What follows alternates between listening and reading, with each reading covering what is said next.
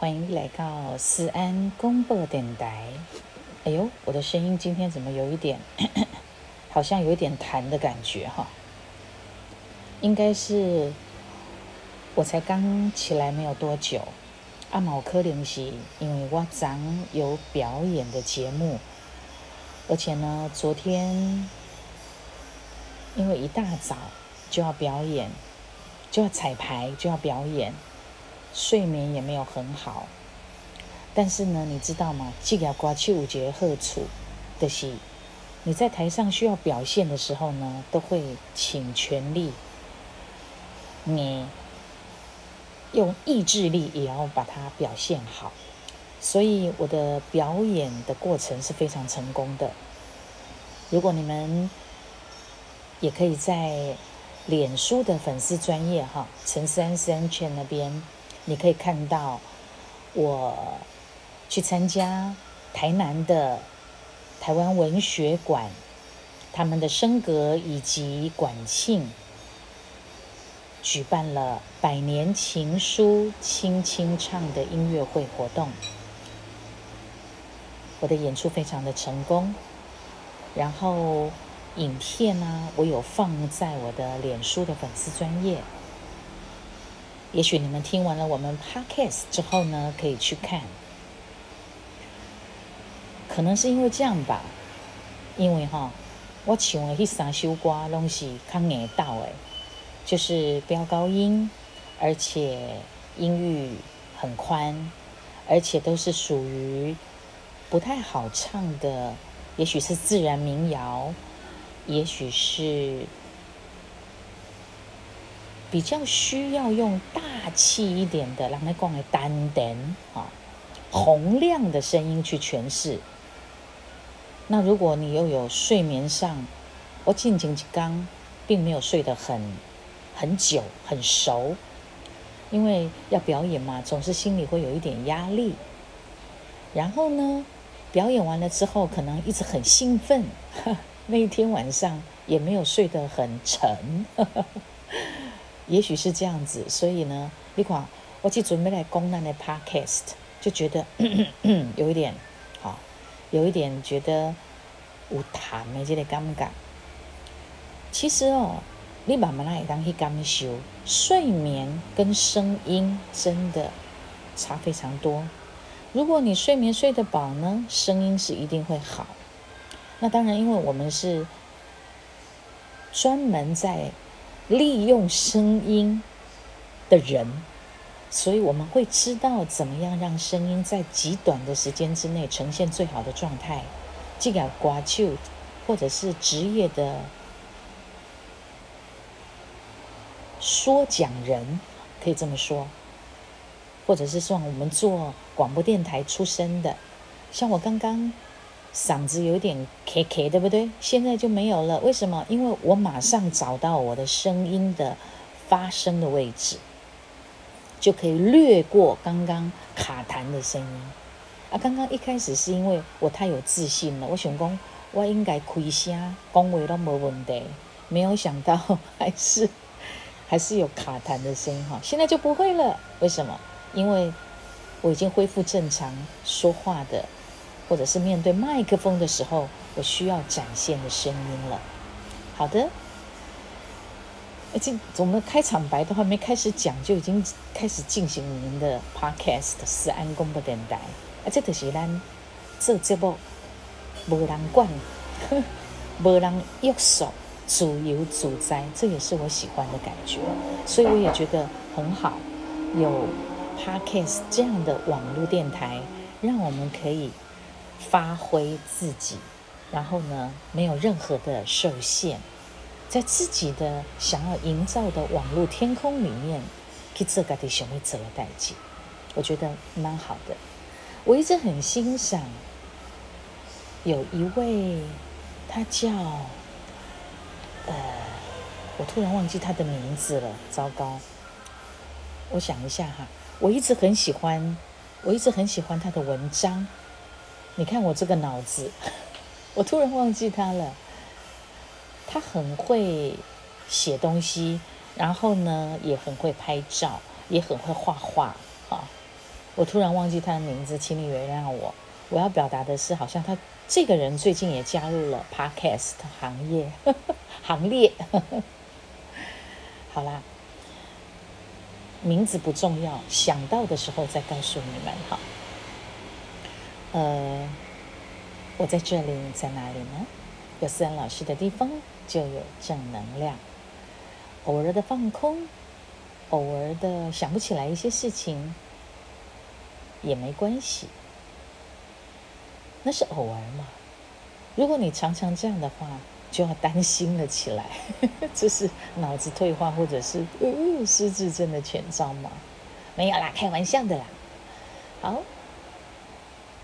奶奶这波是一个非常注重爱与关怀、尊重与感恩的节目，也希望我们的安粉宝宝、宝贝们，如果你对于我们的节目你喜欢，想要跟我合作，我们的各大厂商，短涛给短涛给牛，你想要对我们的节目赞助提供，或者是有合作，都非常的欢迎，请跟我们联络。那如果你是我们的粉丝朋友，艾，给力哦！可以打五颗星，为我们的节目加分鼓励，也可以给我你的想法。你喜欢听什么样的节目呢？可以跟我互动。当然，如果你愿意抖内我们的支持我们的节目，那也是我非常喜欢的喽。谢谢大家。蝶兰已经有九十几集的节目的支持，然后在这个无话不谈的话题里头，希望你们都会喜欢。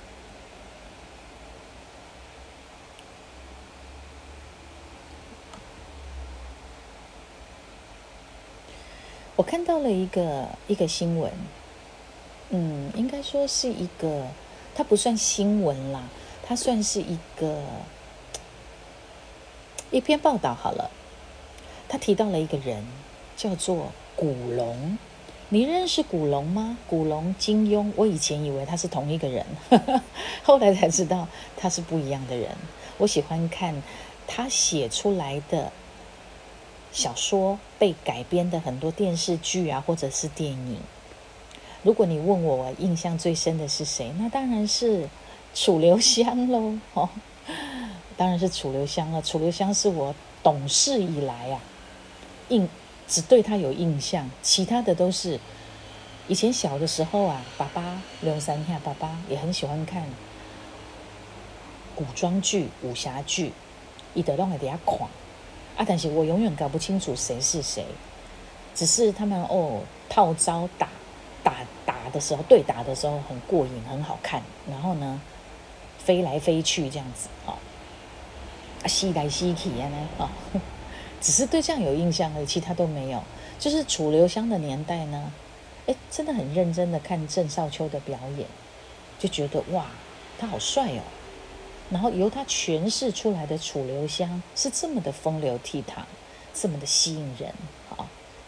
虽然也许后来还有很多不一样的楚留香，但是我只对。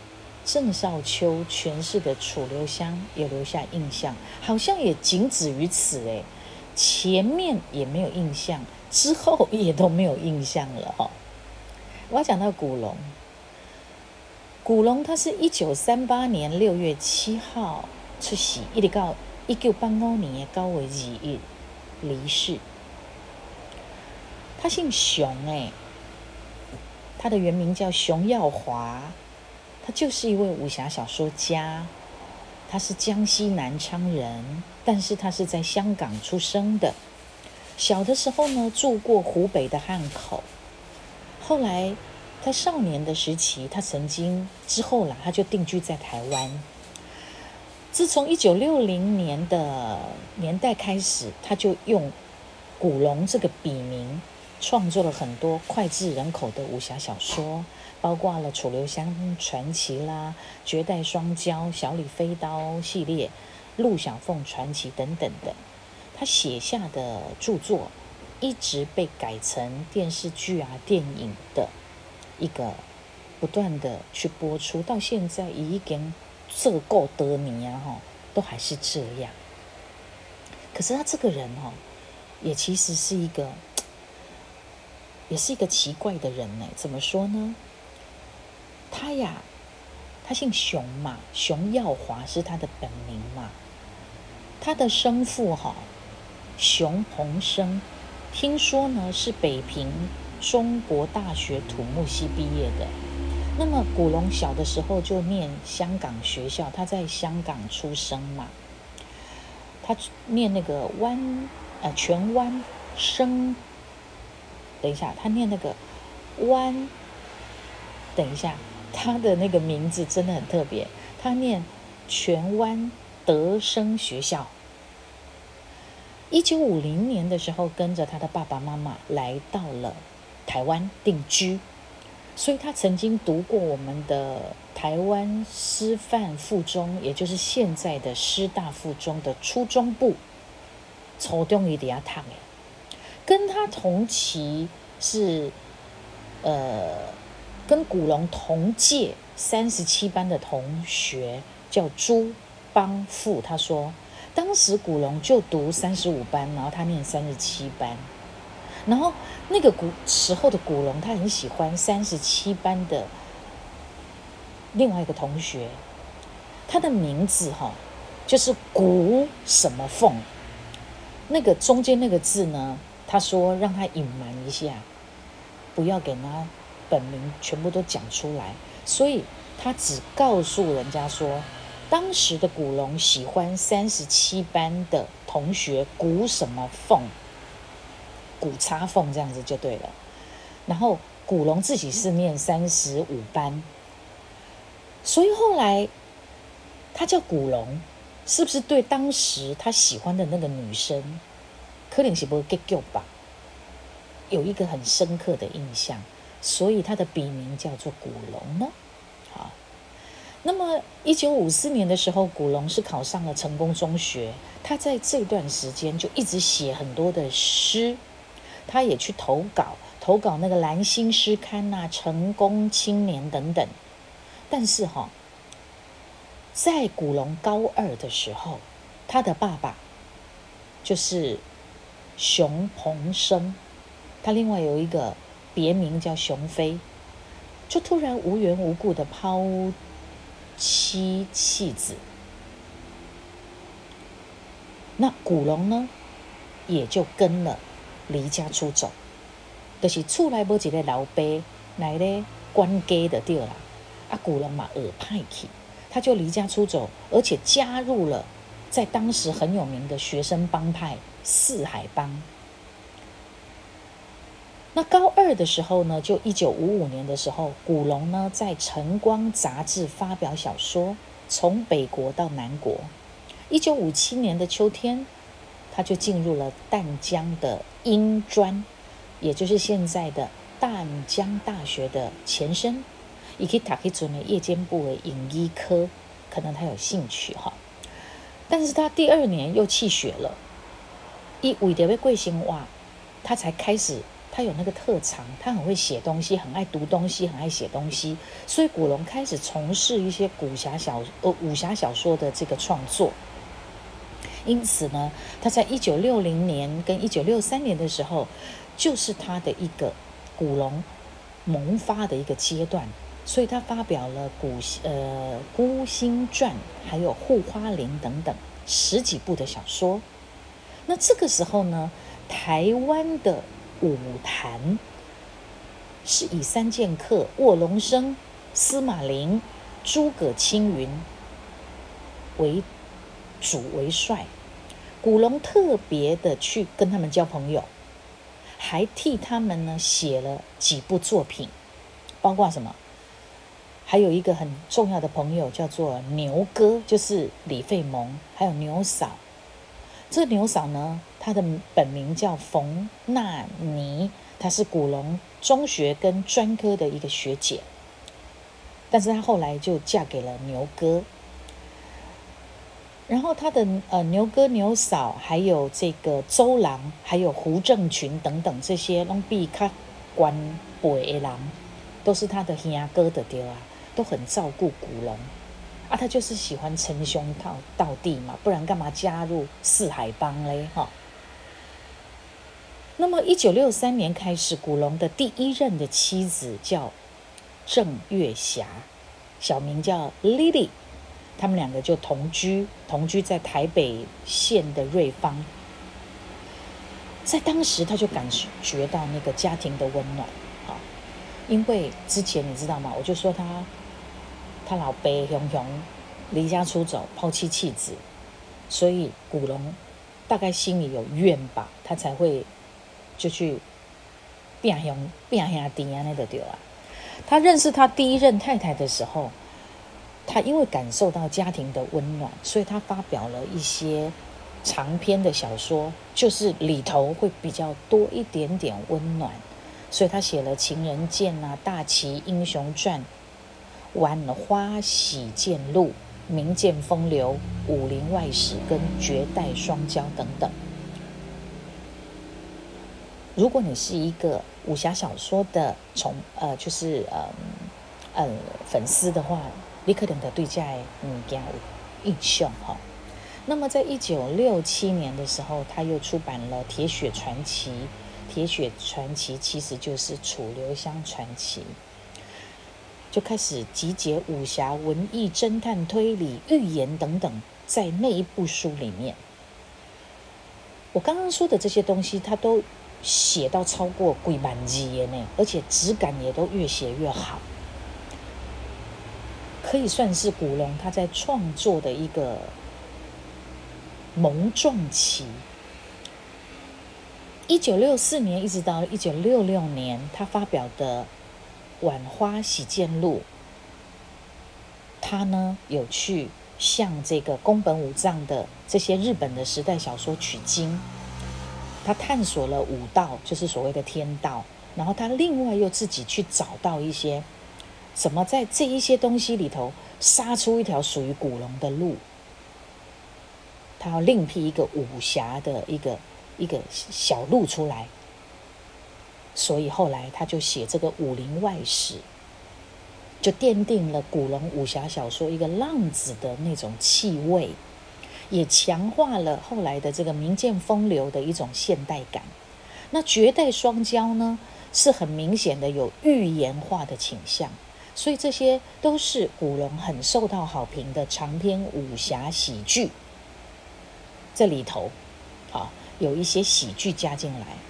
那当时在香港也有很有名的作家，像倪匡啊，他就曾经替《明报》香港《明报》邀请了绝代双骄去，就是邀稿。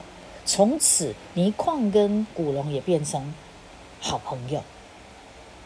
一九六八年到一九六九年，多情剑客无情剑这一个小说。又让古龙的创作有了更成熟的阶段。多情剑客无情剑，哎，一喝名，人讲好听哈。啊，包括萧十一郎啦、流星蝴蝶剑啦、欢乐英雄大人物陆小凤系列、七种武器系列、天涯明月刀、三少爷的剑、白玉虎、白玉老虎，还有。碧血洗银枪以及英雄无泪等等这一些作品都非常受到读者的喜欢。你看他的名字都取得还蛮特别的哈，尤其他在取那个他的小说的主角的名字，这个我等一下要跟大家讲，我就是从这里来的。从这里看到了那个报道，他想到了哦，古龙哎，来认识一下古龙。那么其中陆小凤。是武坛首席名家金庸封笔之后哦，他亲自为旗下的《明报》邀稿，请古龙，你把你的稿子丢到我的《明报》里面来。所以金庸跟古龙之间，他们就有一种世代传承的意味。好，那另外《天涯明月刀》，因为它的理念又更前卫了，所以《中国时报》呢。不不料把他腰斩，好，古龙觉得很遗憾，他常常觉得这是很遗憾的。哎，我我写个这样新的物件，你竟然甲不不不不，甲一半甲我剁掉，不爱和我搁继续播。可能《中国时报》当时比较保守吧，他们就腰斩了这一篇《天涯明月刀》的稿子。一九七六年的时候，香港邵氏就以《流星蝴蝶剑》和这一本《天涯明月刀》作为一个参考，开创了武侠电影的高峰，也缔造了古龙的电影时代。所以，是不是这样子？一的个讲古龙跟又个管啊，对不对？哎，中国西北的个来啊，他又跟古龙邀稿，所以后来就又有《碧血洗银枪》等等这一些报道出来，呃，这一些连载。那么古龙的创作理念就是求新求变，他这个人呐不受传统拘束，这个部分我等一下来跟大家分享。金庸怎么看他这个人？哈。金庸对他的看法有他的一个，因为因白白龙的下部夹呗，他也有他的看法。古龙的人呢，他是不受传统约束，他很会把古今中外的东西改融融融嗯呃融合在一起，融铸在雕雕这鬼打那的掉了哈，就是把中外经典融铸一炉。所以他从创作的中期一直到他生命的这个结束，哦，他都不断的在突破自我，而且每一次也会跟他的朋友说啊，不急哈，不急，小说啦，一根高粱被变的时阵啊，要变了，要变了哈。其实很多人也会做这样子所谓的中外融儒的一种做法，就是古古今中外的一些经典，把它变成你自己的风格。比方讲，他把呃五度如鹤，还有铁五部曲跟野性的呼唤，把它融合变成多情剑客无情剑。那么史坦贝克的薄饼平，就让他启发了欢乐英雄。啊，教父呢？教父跟日本漫画带子郎，就把它融合在流星蝴蝶剑里头。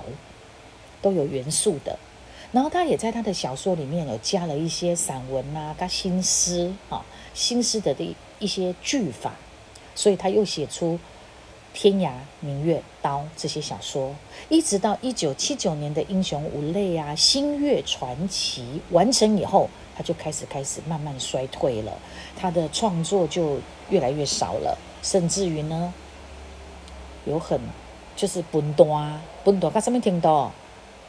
一下下下下到一半，甚至不到一半，他就找后面的人帮他代写。这就是一九八一年以后，古龙创作上面的已经到了长枯思竭的阶段了。那枯槁阶段出现之后呢，也有可能古龙他已经不再喜欢写作，太无聊了哈，所以他就转向去做编剧。做编剧，因为编剧你不用写所谓的长篇小说嘛。然后还有他身体也越来越糟，跟这个有关系。好，跟这个有关系。好，那我们来看看金庸。我说金庸啊，他对呃，金庸其实也是一个很厉害的一个武侠小说作家。他呢，呃，算是中国近现代。最著名的文学家跟社会活动家之一，也是一个武侠小说的泰斗。他其实常年是住在香港的，哈。那当然他也不在了，他也不在了。但是也省开了一一跟他比，金庸好像比古龙活得久一点哦，是不是？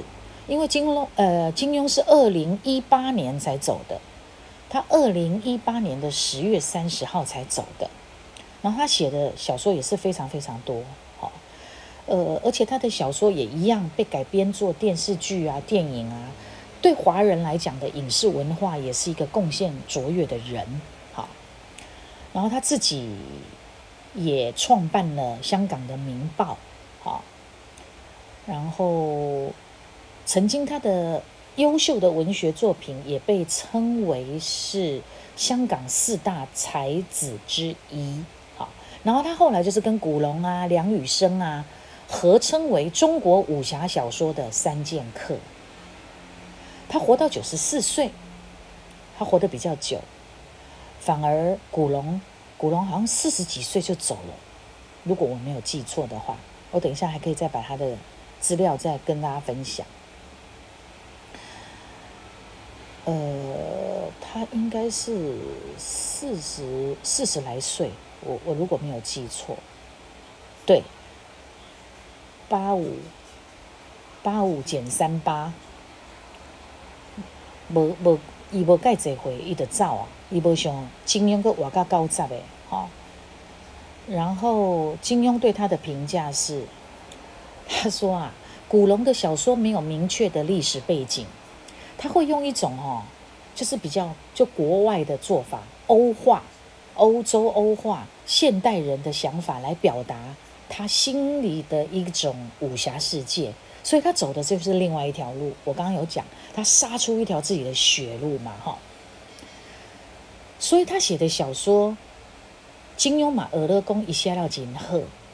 他说啊，古龙的小说蛮有深度的，而且范围也很广，重点是他想法很新，哈。但是呢，他说古龙的个性有一个缺点，很糟，就是不能坚持。他大部分的小说，尤其到后来，他都写一半就不写了，他就找人来帮他代写，所以你就会发现他的小说到后期，就是很多前后不太连贯，追准美嚼。比如讲啊，主头高尾拢会家己写来，诶，那就水准很高。好，那么古龙曾经接受访问的时候，他说：“哈，他受到那个。”外国电影《零零七》的电影的影响，所以他就一直觉得说，文坛很苦闷嘛，我是不是可以加一点娱乐性的，好感情啊，好幽默啊什么在里头，所以他就为华人的文学加了娱乐进去，开启了另外一道门窗，这是古龙蛮特别的一个。如果你长期在追他的戏，好，你可能对他也会蛮有印象的。那当然，治国才子怎么样？多风流嘛。现在来聊聊古龙的感情。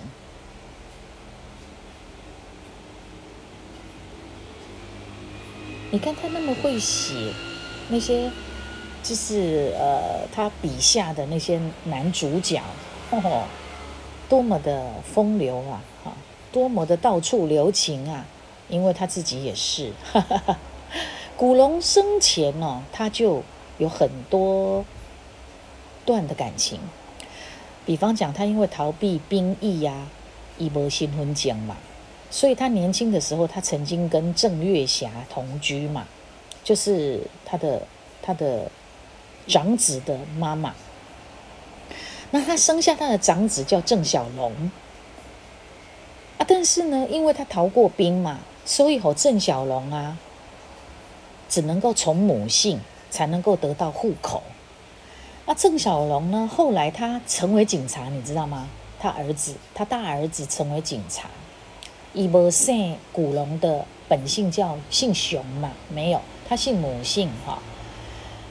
而且你知道吗？他这个长子曾经还是马英九的贴身保镖呢。这是他的第一段的感情。那后来他曾经迷恋上一个中日的混血儿舞女，叫做叶雪。他一样，他跟他在一起哈，而且查某都都没帮你生囝安尼得对啊。啊，他跟他在一起，他们没有办结婚。阿伯瓦固的分手了，又生了一个儿子哦，叫做叶宜宽。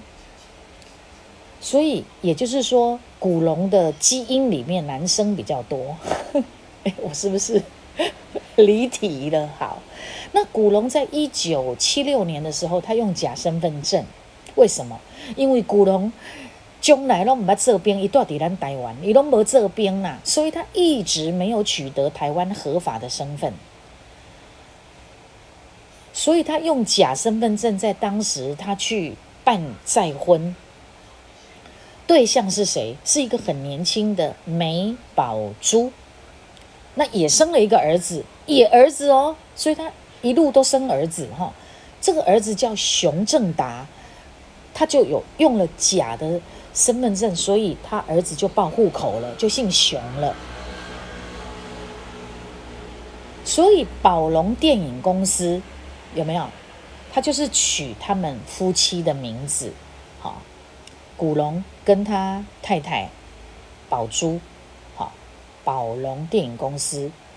但是古龙呢，他就是风流嘛，他就是喜欢称兄道弟嘛，所以人人咧讲吼，本性难移啦，他非常重友情。而亲妻儿，他不会去经营婚姻，他也没有耐性，所以他跟那个很年轻的美宝珠马布瓦固又离婚了。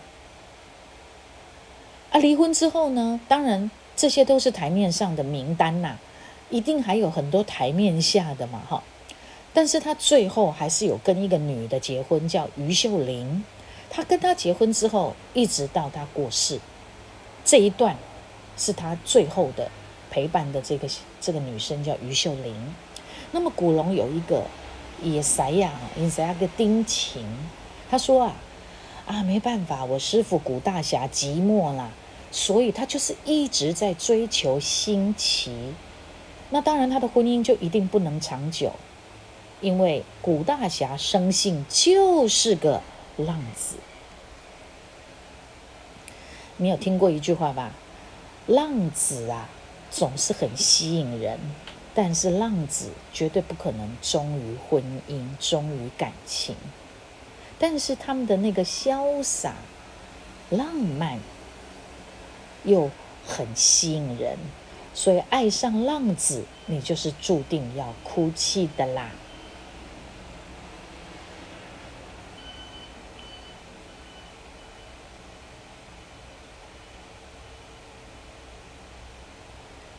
我们再来讲古龙一样那种大起大落的人生啊，他还是有一些没有完全可以照他的意思而当完成的代际呢。因为哈，这就是跟本性难移有关系。古龙呢，以少年的时阵，一的对女色哈就很有兴趣，就亲女色，然后呢又爱喝酒，让他赚钱发财之后哦。个卢伯节制呢，这个也是也也是让他身体变坏的原因。一九八零年十月二十二号晚上十点，这是一个社会案件。我们知道柯俊雄嘛，他也不在了哈，他也走了。当时的电影演员柯俊雄，他就带着通缉犯的一个叫小叶。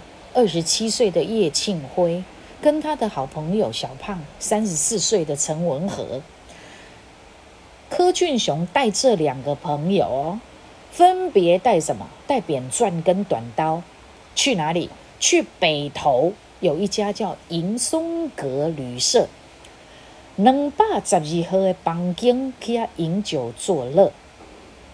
好，这个时候呢，旁边两百零七号的房间里面。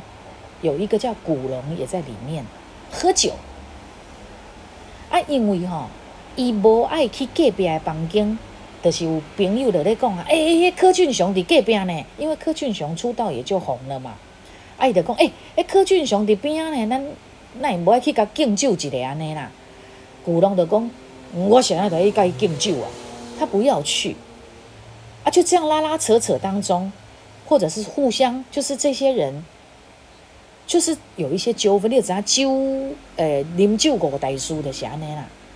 结果呢，这两个人呢，就刺伤了古龙，就是伫遐咧扭扭勒勒当中。啊，你先啊无爱来敬酒，啊，我就无爱啦。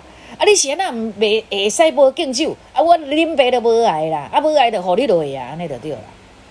因为他们俩那个谁，那个小叶跟小胖身上拢炸鸡丝嘛。结果喝酒之后，他们就刺伤了古龙的右手，导致他重残呢。这嘛好伊无阿斗哥下走的原因呐，好也是很重要的因素。但是因为当时你没有办法证明说柯俊雄去教唆他们两个，没有证据，一定是提供因两个家己酒后误事的。反正柯俊雄就是说，后来是不起诉处分，这是一个社会案件。那古龙因为他身边的朋友帮忙打，因为柯俊雄有带人，但是古龙旁边有带人嘛，他们互相打架、格斗、抵抗，还好，还好他的朋友是没有。呃，有受伤，但是无无讲上古龙上面手残怎么样？可是呢，他因为当时你也知道，这种恶德是，还是讲这种小怕的事件，乃使不要惊动警方是最好。所以他们通常都会跟他们认识的医护单位，好，然后伊爱甲急救嘛。啊，去个急救的时阵吼，他的输血用的是从。专门人家在卖血的那种血牛啊，不是真正的正常输血的管道，因为赶紧要爱血，因为去搞迄个专门咧卖血吼，去甲卖，啊，结果迄血的来源有问题嘛，你不是用正常的输血管道可以受到严格把关，所以他们去跟那个卖血，然后血又卖的很贵的那个血牛买来的血，导致古龙的呃古龙。他也染上了肝癌，从此他的健康就更恶化。古龙从一个身材还算正常，就急速变得很瘦很瘦，判若两人。就是在那个案件当中，让古龙的手也残了，然后他的身体，好，虽就是虽他虽然受伤在手，身体没有没有很大的。用堵过来得啊啥？那因为边爱人改倒倒趴的掉了，可是因为他去输血，导致他肝癌。然后你也知道，他就是一段一段的感情啊，婚姻呐，哈，婚姻也触礁了。后来去投资电影也失利啦，因为以为要管理呀，他不会管理家庭，也不会管理事业，也造成了古龙心中的苦闷。所以怎么样啊？啉啦啉啦啉啦！他更苦了，所以只能忘情于酒，以至于他后来都是无酒不欢呐，无啉未使的对吧？然后他的内脏就出问题，他在一九八二年到八四年这当中出现很严重的问题，一直到一九八五年的九月二十一才因为什么肝硬化，肝癌是一尊输血得来的，后来你又糟蹋自己。所以他肝硬化又引起了食道静脉瘤大出血，他就当天撒手人寰，四十七岁，没错，我没记错，他四十七岁而已。你看人家金庸还活到那么那么多岁数，结果他活到四十七岁而已。然后他出殡的时候，他是葬在那个，也是葬在台湾，哈，三支台北关三支诶。北海名山墓园万代福纪念特区，他出殡的时候，当时他的也是好朋友王宇，还有林清玄呐、倪匡这些人，你知道他他还在他的棺木里面放什么？王宇、林清玄、倪匡叠古龙的棺木里面放了四十八罐细着背管的 XO 诶小酒陪葬，你知道吗？他们都知道他爱喝酒，然后呢，也有一个。他们的朋友叫乔琪，为他写了一副挽联呢，写啥呢？小李飞刀成绝响，人间不见楚留香。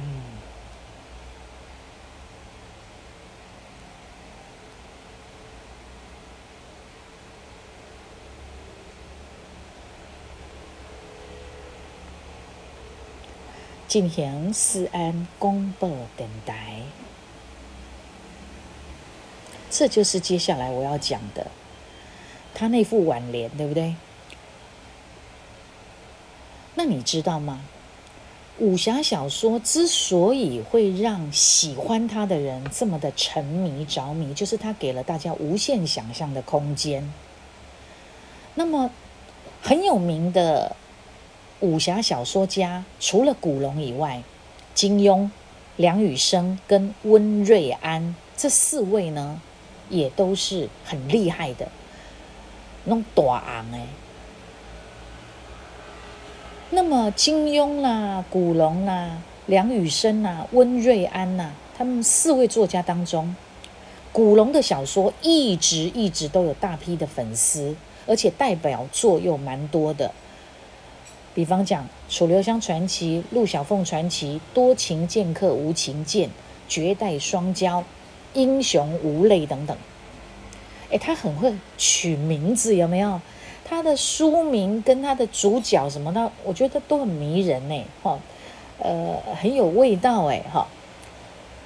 古龙把武侠小说引进了一些经典的文学殿堂，他把戏剧、推理、诗歌这些元素也都带入了传统的武侠，又把他自己很独特的人生哲学也融入到那里头，所以才会有。他的作品就是中外经典融铸一炉，就是古早加现代交交这几这几点安尼就对了哈。他开创了近代的武侠小说的新纪元。对于武侠小说迷来讲，主角的名字很重要，很可能都是他们一辈子忘不了的。你知道吗？古龙笔下有三个角色，跟他烟名的。大概都无法有人超越了，经典中的经典。那三个名字你知道吗？你要不要猜猜看？你先猜，我再告诉你。没错，你猜对了。啊？你想不起来，因为你不是武侠小说迷嘛。好，他经典中的经典。呃，经典中的经典，而且永远无法被超越的三个角色的名字是谁？你知道吗？楚留香传奇的道帅楚留香，绝代双骄的花无缺，以及陆小凤传奇的西门吹雪，是不是？是不是很会取名字啊？而且好好听哦，对不对？很令人着迷。楚留香是古龙笔下的一个神话般的传奇人物，他有绝顶的轻功，而且他很会偷，偷就是道，道术一流，所以他另外有道帅之称，很会偷偷东西，还会偷女人的心啊。那他的武功也是高深莫测，难有敌手。而且他又很会出妙计，机智深不可测。所以，第古龙的笔下的楚留香，也当讲是江湖中让俄勒一席强盗中的大元帅，流氓中的家公子，才会尊称他为道帅香帅。哈，你看他把他拟人化到这个。好像真的有这样的一个人跟形象哈。那花无缺呢？花无缺是古龙小说绝代双骄的双男主角之一。在这个小说里面呢，花无缺是江湖第一美男子。那么江枫跟移花宫的悲女花月奴所生的，所以叫做花无缺。可怜呐！这花无缺出世的时阵，白白母的惨死啊！啊，后来去互因为这个因爱成恨的移花宫公主姐妹把她带走去培养抚养，想要促成花无缺在不知情的情况下跟他的双生兄弟小鱼儿决斗相残。用这个来报复死去的江峰夫妇。你看他设计这样子的剧情，花无缺他就是一个人中龙呃人中龙凤，集合世界上所有完美人类的典型在他身上，无论是他的外貌、气质、风度、武功、智慧、深情，一切的素质都是完美无缺，无与伦比，独一无二，所以叫无缺。嘿，厉害吧？就是安尼改合这花无缺啦，哈。啊，再来讲陆小凤传奇的西门吹雪，这个人呢是陆小凤的好朋友之一，落花吹雪，剑术超绝啊！他的剑路锋锐，而且锋利、锐利。然后呢，这个剑神一笑啊，华光剑道就可以令仙佛鬼神动容啊！平常西门吹雪喜欢穿白色的衣服，而且呢，伊不得企鹅的地啊，面容啊呢很冷峻的哈，很很孤僻冷僻的个性。啊啦，江湖中的人拢叫伊做剑神。他生平呢，唯一看为是他剑道中对手的只有一个人，谁呢？他叫一剑西来天外飞仙的剑中之仙，白云城的城主叶孤城。哎，这故事够曲折离离奇哈！他自己设定的这两个角色，互相欣赏。跟互为对手这样子，所以如果你是武侠小说的迷，你的脑海当中是不是已经浮现这三个人的身影了呢？如果不是的话，透过三老师这样子把这个简单的状况或者事件或者是这个故事说给你听，你是不是也会有一些形象出来呢？你看过这三部小说或者是相关的影视作品吗？那你一定也会认同，楚留香、花无缺、西门吹雪这三个名字，你一辈子都不会忘记的。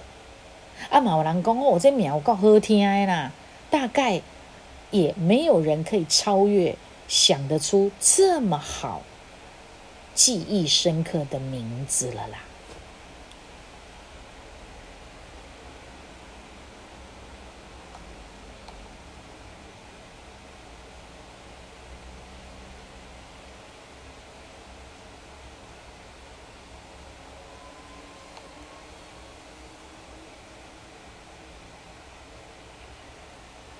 有没有很精彩？那呢？Podcast 私人公播电台都会有不一样的东西跟大家分享，也希望你们会喜欢。我们的话题呢很多，因为我自己也很喜欢去找跟看一些有趣的东西，所以我喜欢，也希望你们会喜欢。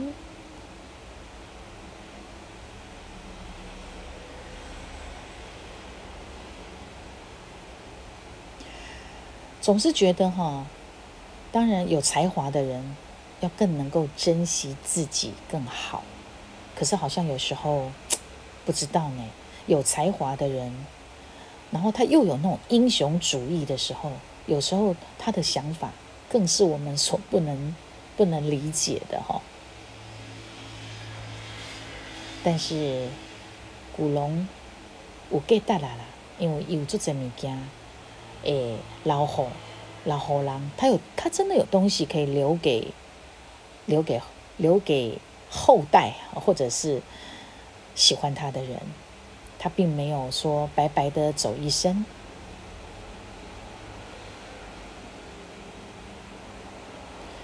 嗯，所以呢，我也是觉得哈，我也是觉得他那个，他当时往生的时候有没有？他的上后也是四十八管的 XO，我干嘛加处理？他们了解他这样的朋友，挺挺挺也挺妙的，哈，也是挺妙的。尤其是那副挽联：“小李飞刀成绝响，人间不见楚留香。”哎呀，真是太经典了！谢谢你们的收听。